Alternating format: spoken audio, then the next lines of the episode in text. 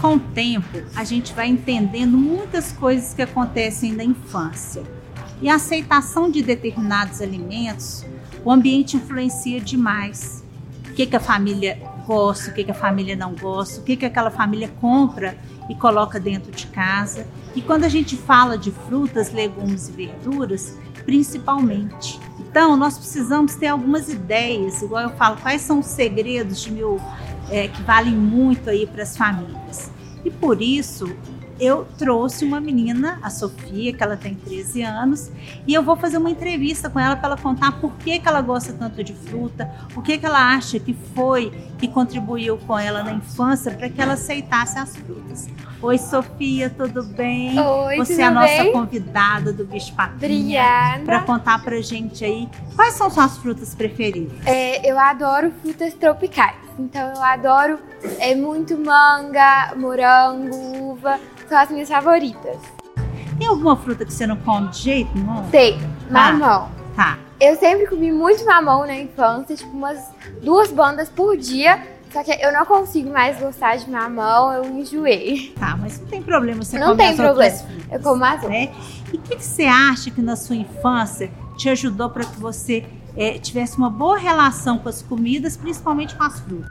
Desde pequena eu fui introduzida, né, às frutas, mas sem muita obrigatoriedade. Então, é, não me forçavam a comer nada. E eu comecei a ter gosto pela coisa e eu adoro frutas agora. E aí tem um, um detalhezinho que eu vou te lembrar. O que, que seu pai fazia que você fala assim, ai mãe, meu pai quando chegava em casa sentava, descascava uma laranja e colocava pertinho de mim. Sim, ele sempre fazia isso, ele me colocava no colo e descascava a laranja. Até hoje eu peço pra ele descascar. É, é o valor que tem no alimento, né, gente? Como que tem amor, carinho. Eu quero que vocês prestem atenção em duas frases da Sofia. Não teve obrigatoriedade e esse amor que teve do pai mostrar para ela comer e apresentar as frutas. E Sofia, você ia ou não ia fazer compra aqui no sacolão com a gente? Desde pequena eu sou a única que gosta de fazer compra lá de casa. Eu adoro ir no sacolão, escolher todas as frutas. É. E esse também é um hábito que eu falo que o primeiro passeio de um bebê deve ser no sacolão, porque ele já vai entender a importância dos alimentos, a importância que tem para gente é, dele vivenciar toda essa energia, essa saúde nessa comida de verdade, nessa alimentação de verdade, tá?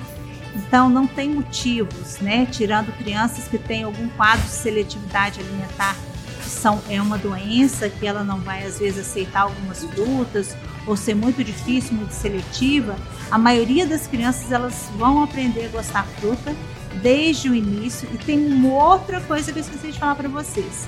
A mãe que durante a gestação consumiu fruta numa quantidade adequada, em uma variedade, esse sabor já passa pelo líquido amniótico que o bebê já deglute intraútero e isso vai facilitar muito a aceitação dessas frutas quando começar a introdução alimentar e para sempre.